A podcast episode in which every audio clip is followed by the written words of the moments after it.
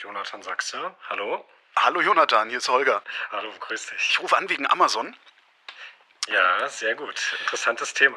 Du leitest Korrektivpunkt lokal und ich gebe ehrlich zu, bevor wir über Amazon reden, ich, ich habe noch nie von Korrektiv lokal gehört, obwohl ich gelegentlich von Korrektiv höre und sogar Korrektiv zitiere in meinen Podcasts. Was ist Korrektiv lokal? Das kann ich gerne erklären. Also wir haben bei Korrektiv vor ein paar Jahren entschieden, dass wir mit einem eigenen Projekt äh, uns dem Lokaljournalismus auch widmen wollen und haben dann quasi Korrektiv lokal, wenn man so will, als eine eigene Redaktion ausgegliedert. Und ähm, wir verstehen uns als ein Netzwerk, das Recherchen im Lokaljournalismus fördern möchte. Und das funktioniert so, ähm, dass wir Lokaljournalistinnen aus ganz Deutschland einladen, bei uns einfach reinzukommen, sich anzumelden. Das haben jetzt auch schon so 1500 ähm, Lokaljournalisten aus Deutschland gemacht. Und die kommen bei uns ins Netzwerk in einer Slack-Umgebung, also äh, ja, zentrales Chat-Tool. Und dort ähm, tauschen wir uns aus zu Recherchen, äh, vernetzen uns erstmal einfach nur so zu Themen, die uns beschäftigen und ähm, wir bieten darüber aber auch Fortbildung an ähm, und denken ja, darüber nach, wie man Lokaljournalismus so verändern kann, dass wieder mehr Zeit bleibt für Geschichten und die Recherchen, die dazugehören.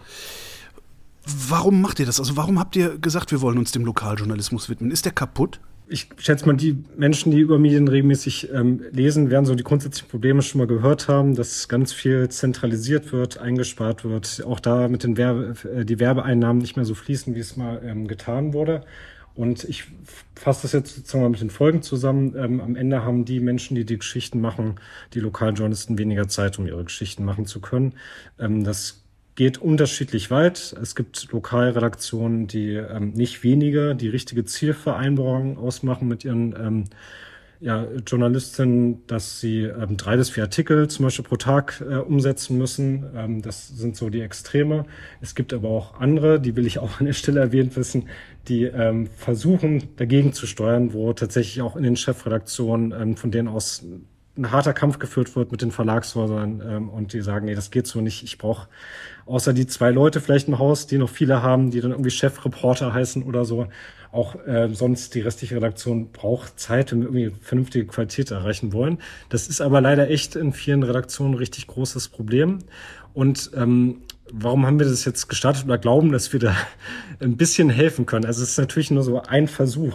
Das äh, ist ganz klar. Wir lösen das Problem jetzt nicht. Aber ich glaube, was wir können, ist, dass wir ähm, durch dieses Bandenbilden, sage ich jetzt mal, dass wir da so eine Plattform schaffen mit gemeinsamem Interesse, dass wir ähm, uns gegenseitig ermutigen, in den Häusern dafür zu kämpfen. Also wir haben auch nicht nur die Leute drin, die die Geschichte umsetzen, sondern auch teilweise Leute aus Chefredaktionen und oder Lokalchefs oder so.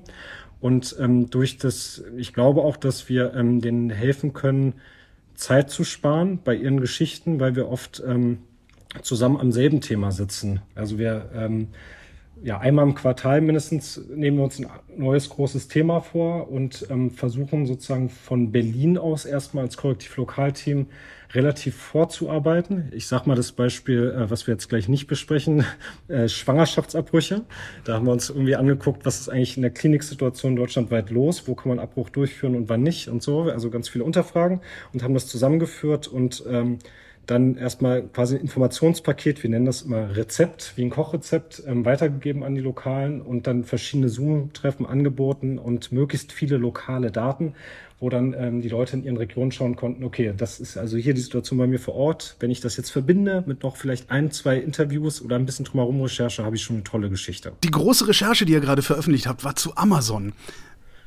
Warum recherchiert man sowas über mehrere LokaljournalistInnen und nicht ja, zentral? Ja, das war für uns tatsächlich jetzt ein Pilotprojekt. Wir haben uns entschieden, wir machen, äh, versuchen jetzt mal zusammen einen Konzern ähm, anzuschauen und ähm, probieren einfach mal aus, wenn wir deutschlandweit zu demselben Thema losziehen, zum speziell zum Konzern, jetzt Amazon, was wir zusammen erschließen können. Ähm, und haben eigentlich dran geglaubt. Und ich finde, das wurde dann auch Realität, dass wir da quasi mehr machen können als sogar viele ähm, national aufgestellte ähm, Redaktionen, weil wir also so in der Gruppe, in der wir unterwegs waren, wirklich in Bayern, Baden-Württemberg, an der Nordsee, Ostsee und äh, NRW irgendwie verankert waren und dort quasi gleichzeitig mit unterschiedlichen Leuten, die bei Amazon eine Rolle spielen, reden konnten Und das Grundprinzip, damit so eine Recherche funktioniert, war immer, dass wir quasi gegenseitig das Wissen teilen, Gesprächsprotokolle auch teilen, nicht unbedingt immer die Kontaktdaten zu jeder Quelle, das ist ja auch quasi eine Entscheidung von der Quelle, aber zumindest das Wissen, was sich ergeben hat aus Gesprächen oder Dokumente, die wir bekommen haben.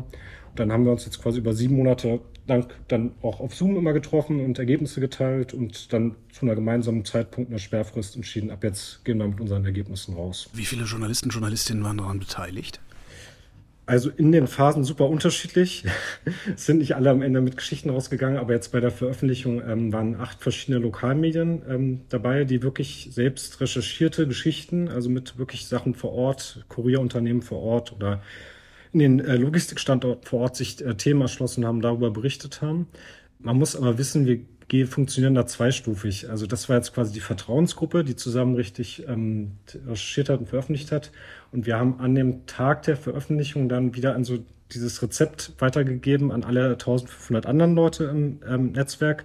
Und dort haben die jetzt quasi so ein, ja, einmal so das Komplettpaket bekommen und können sich jetzt in der Weihnachtszeit, was ja so thematisch eigentlich gut passen könnte, ähm, entscheiden, ob sie jetzt auch noch in die Berichterstattung einsteigen. Deswegen kann ich jetzt noch nicht so richtig eine Bilanz ziehen, aber zum Start waren schon mal acht Medien, die gute Geschichten gemacht haben. Was, was mir aufgefallen ihr habt während der Recherche habt ihr aufgehört, bei diesem Amazon Smile-Programm mitzumachen. Da spendet man beim Einkauf automatisch eine Pro Provision an gemeinnützige Unternehmen. Seid ihr dermaßen kleinlich oder habt ihr versehentlich herausgefunden, dass das nichts taugt? Ja, also das kam, ähm, da bin ich ganz ehrlich, aus unserem Team, was sich so um die ganze Community und Spendenarbeit kümmert. Wir sind ja ähm, hauptsächlich über Spenden finanziert und wir haben einfach in den Runden, als wir dann so die anderen Teams bei uns mit ein, reingenommen haben, dann irgendwann gesehen, okay, wir nehmen selber Geld von Amazon. Das passt nicht zusammen, haben quasi einfach intern diskutiert und dann entschieden, das beenden wir jetzt rechtzeitig vorher, weil das passt nicht zu den Aussagen unserer Recherche, dann sind wir nicht ähm, glaubwürdig, wenn wir das parallel laufen lassen. Es ging da auch offen gesagt nicht um viel Geld am Ende, aber ums Prinzip. Eure Recherche heißt die Maschine Amazon. Was ist das für eine Maschine? Also wie, wie läuft die? Also das ist eine Maschine, die ähm, extrem auf Effizienz setzt, ähm, dauerhaft im Betrieb ist, wie das ähm, normalerweise nur Roboter leisten können. Und ähm, wir nennen das auch Maschine, weil so ganz viel mit Technik zu tun hat. Also es geht ganz viel um das Thema Überwachung. Das äh, spielt sozusagen, wenn man so eine ganze Logistikkette betrachtet, von Logistikstandorten über LKWs, die Sachen transportieren, bis zum Kurierfahrer, der bei uns dann das Paket ähm, abgibt. Da spielt immer wieder Überwachung eine große Rolle, deswegen auch Maschine.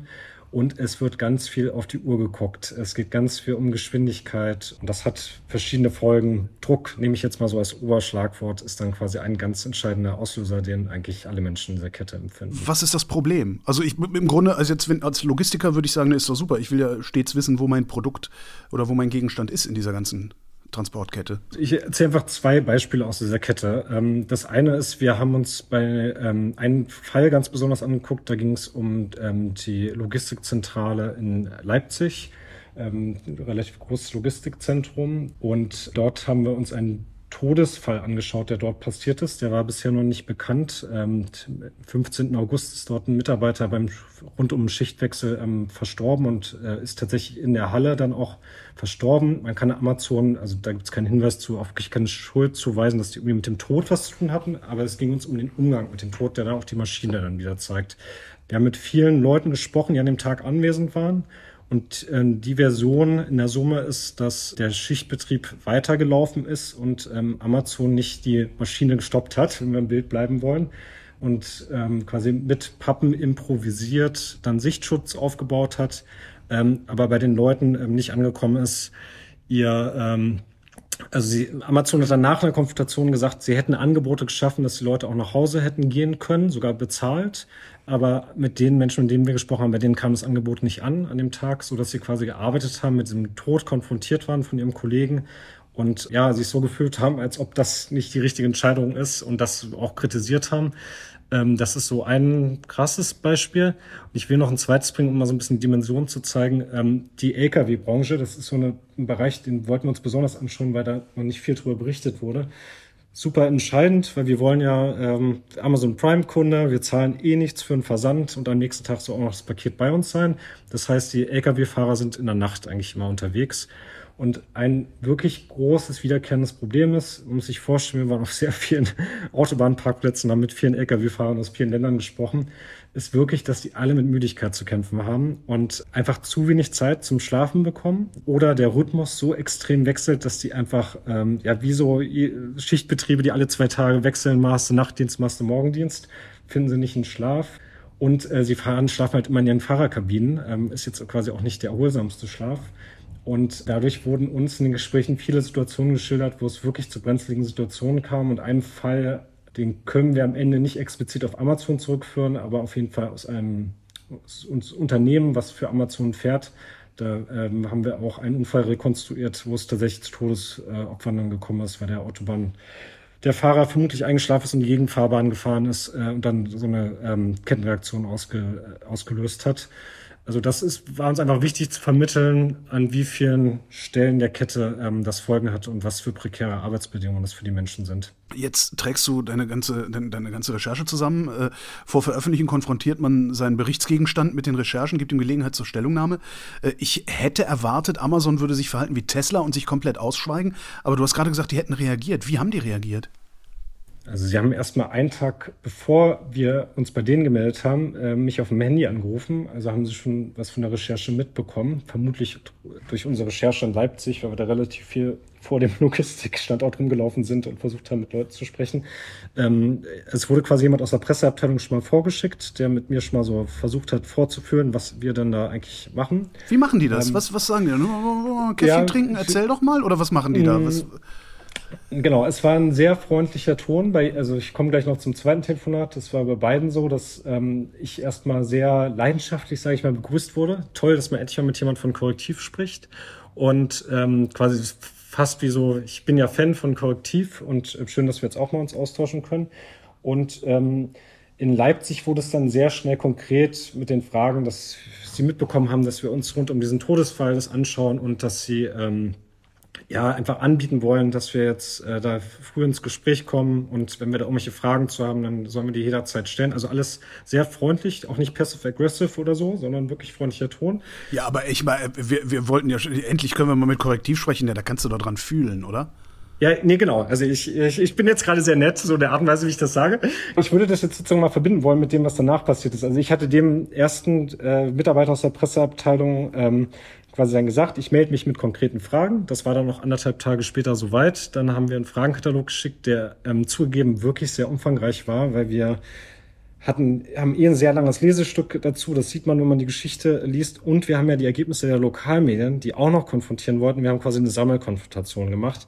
Das heißt, über 100 Fragen an Amazon also ich verstehe auch, wenn man da jetzt sagt, das war zu viel, aber ich fand es trotzdem angemessen, weil wir wollten ja unserem Gegenüber die Möglichkeit geben, auch wirklich zu einzelnen Vorwürfen Stellung zu nehmen. Wie viel Zeit habt ihr denen denn gelassen? Ja, das können wir jetzt sozusagen diskutieren. Das waren ähm, drei Werktage äh, plus Wochenende. Haben wir auch viel wirklich hin und her überlegt. Ich ähm, stehe aber weiter zu der Entscheidung, dass wir das gemacht haben, weil man muss wissen bei Amazon, dass ähm, wir hier es mit allein in Deutschland mit einer wirklich großen Presseabteilung zu tun haben die äh, ja wirklich viele Mitarbeiterinnen haben. Ich kann am Ende nicht die genaue Zahl sagen, aber wenn man auf der Website ist, sieht man schon mal so acht Personen, die für verschiedene Bereiche allein in Presse Deutschland zuständig sind und da gehören ja jeweils mal Unterabteilungen dazu. Von meiner Seite aus wurde ich dann auch daran bestätigt, weil ich nach der Konfrontation einen Anruf bekommen habe von der nächsten Mitarbeiterin aus der Presseabteilung, die quasi wie so eine Checkliste ähm, Fragen durchgegangen ist und ähm, ja, versucht hat, erstmal mehrere Sachen rauszufinden, wer, welche genauen Medien sind denn dabei. Also ich habe das, wir haben das in dem Fall nicht so gemacht, dass wir jedes einzelne Lokalmedien aufgelistet haben, was vielleicht mit veröffentlicht, sondern ein bisschen allgemeiner geblieben sind, korrektiv weitere Medienpartner äh, recherchieren zusammen. Und ich es auch wichtig fand, die lokalen Medien zu schützen, dass die jetzt nicht alle einzeln angerufen werden und da vielleicht nochmal ganz anderer Druck gemacht wird. Dann wurden aber auch so Sachen angeboten wie, wir können auch zu ihren Antworten Video-Statements mit zur Verfügung stellen. Also es wurde quasi erweitert, eigentlich meine Anfrage. Das wurde damit begründet, ja, sind denn da auch Bewegbildmedien dabei? Haben die vielleicht Interesse dann auch nur an Videoausschnitten? Das nächste Angebot, was ich interessant fand, war dann, ähm, wir laden Sie jetzt auch gern exklusiv nochmal zu einer Führung ins Logistikzentrum ein. Ähm, wann, wann hätten Sie denn dafür Zeit? Und es wurde quasi eigentlich erweitert, meine Anfrage, durch weitere äh, Aufgaben für die Amazon-Presseabteilung. Und mir ging es dann in dem Moment so, dass ich gedacht habe, okay, das war dann doch, ist, natürlich ist es für die Menschen vor Ort viel Arbeit. Also die müssen ja auch sein, ist ja wie eine Behörde, da mit dem Ausland reden und in der, mit der Logistikabteilung XY und bla bla. Äh, aber ich finde die drei Werktage eigentlich weiterhin ähm, angemessen. Haben die denn dann am Ende auch auf die Fragen geantwortet oder haben sie nur versucht, ihre Führung zu verkaufen, um ja möglichst äh, ja, PR letztendlich zu machen? Also bei den Fragen ähm, waren, waren einige dabei, die nicht beantwortet wurden. Ich kann aber quasi jetzt im Detail die nicht nochmal durchgehen, dafür war es dann zu umfangreich. Ähm, man muss aber fairerweise sagen, Amazon ist schon mal so auf jeden Themenblock, so würde ich das jetzt mal bezeichnen, schon eingegangen. Aber ähm, oft dann auch mit zwei ausschweifenden Absätzen, die nichts mit der Frage zu tun hatten und dann so zwei Sätze nochmal konkret ähm, zu einer spezifischen Fragestellung. Was sie sehr detailliert beantwortet haben, war tatsächlich rund um den Todesfall. Das hat man gemerkt, dass das denen wichtig war. Und an der Stelle haben sie auch Fehler ähm, tatsächlich eingeräumt, dass sie in der akuten Situation ähm, Nachhinein ähm, das anders machen würden. Sag mal, da hatte doch gerade, hat Lobby Control ähm, veröffentlicht, dass äh, Amazon 8 Millionen Euro ausgegeben hat für eine, für eine Image-Kampagne. War das Teil dieser Image-Kampagne, in die ihr da zufällig rein recherchiert habt, reingelaufen seid mit den, mit den Führungen und den Videos?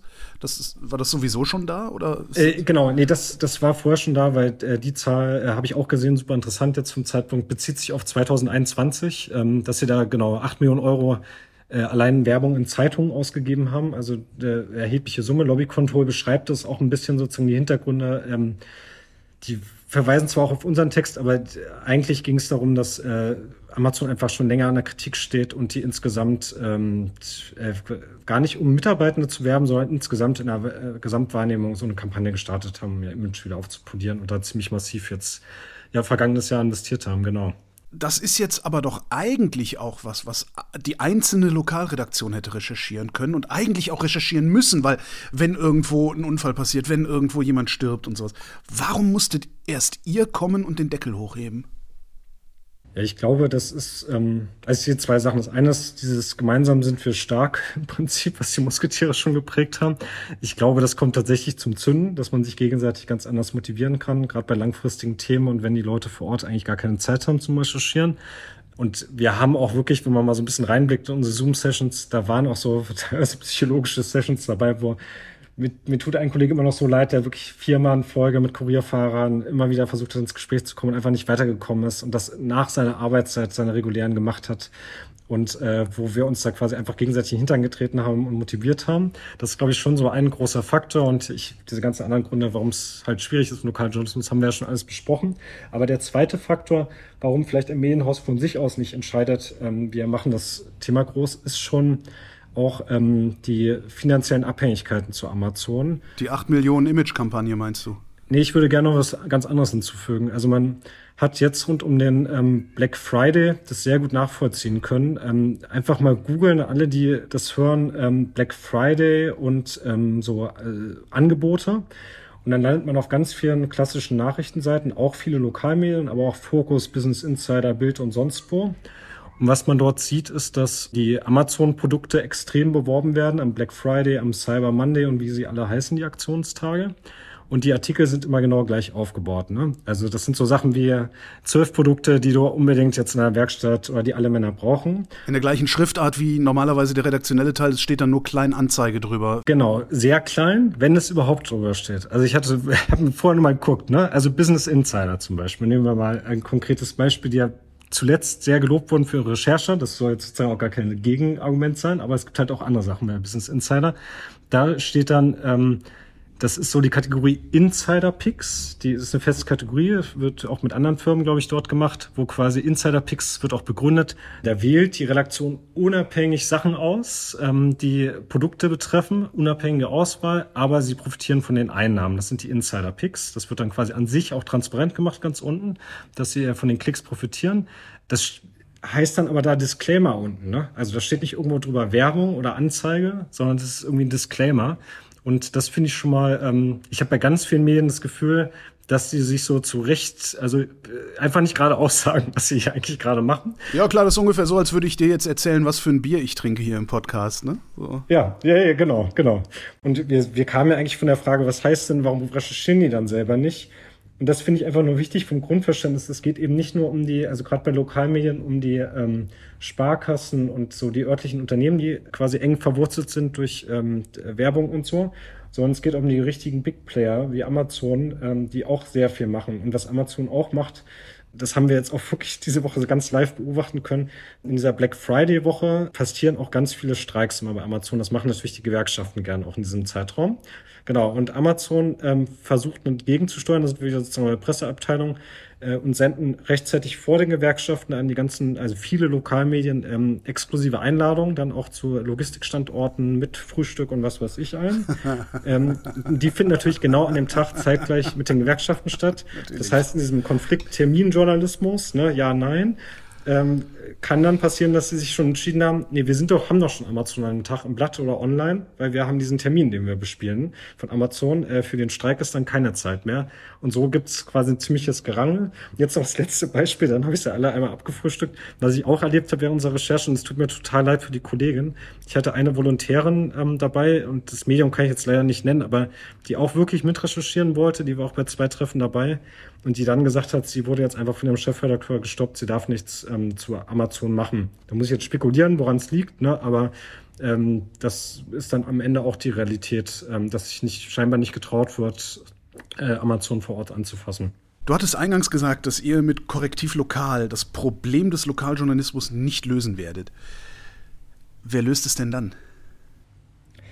Also ich ähm, hoffe, dass wir einfach ähm, bei mehreren Medien Bewusstsein anstoßen können und so einen Umdenkprozess anstoßen können und ähm, dass wir dadurch quasi so ein Puzzleteil mit reingeben können an ein paar Stellen, so dass wir quasi schon ein Teil der Lösung mit sein können. Sonst wäre ich, glaube ich, nicht motiviert bei der Arbeit, wenn ich da nicht dran glauben könnte. Es ist auch wirklich, also das will ich auch mal betonen als was Positives. Es ist ein richtig schönes Rechercheerlebnis, wenn man zusammen zu einer Gruppe unterwegs ist und danach auch, wir haben auch jetzt so ein Retro-Treffen, wo man dann ähm, quasi auch einfach ein gutes, gutes Feedback bekommt und von den Leuten hört, ich habe jetzt wieder richtig Bock auf Recherche und ich rede jetzt mal im Haus. Ne? Vielleicht gibt's danach gleich wieder eine Schranke, aber so, das ist erstmal schön. Wer kann sonst noch lösen? Also es muss ganz klar, also ich wünsche mir, dass die Chefredaktion Rückgrat beweisen und darum kämpfen, dass ihre Leute Zeit bekommen und sich nicht einfach darauf als gottgegebene Sache darauf einlassen, dass äh, vom Verlag diese Zielvorgaben gemacht werden und dass ähm, nicht mehr gekämpft wird, dass ähm, auch Ressourcen da sind. Das sehe ich schon auch bei den Chefredaktionen in Häusern. Und noch größer dahinter stehen ähm, Verlage, die das entscheiden müssen. Also wir haben bei uns bei Korrektiv seit wirklich vielen Jahren einen Reporter einer niedersächsischen Zeitung, der Böhme Zeitung, der wird quasi dauerhaft ausgeliehen von der Böhme Zeitung an Korrektiv, darf mehrere Stunden pro Woche bei uns auch mitarbeiten. Und da ist die Denke vom Verleger dahinter. Ähm, das finde ich gut, weil er ist dann sozusagen auch bei unseren Redaktionssitzungen mit dabei, kriegt Themeninput und kommt dann zurück in die Böhme Zeitung und kann äh, mehr Geschichten und besser recherchierte Geschichten machen. Das ist ja eine Denke, die im Verlag erstmal verinnerlichen muss und das sehen muss, dass quasi Qualität am Ende ähm, bezahlt wird. Jonathan Sachse, vielen Dank. Sehr gerne, danke. Und das war Holger ruft an für diese Woche. Nächste Woche reden wir wieder über Medien und bis dahin gibt es über Medien zu lesen auf übermedien.de.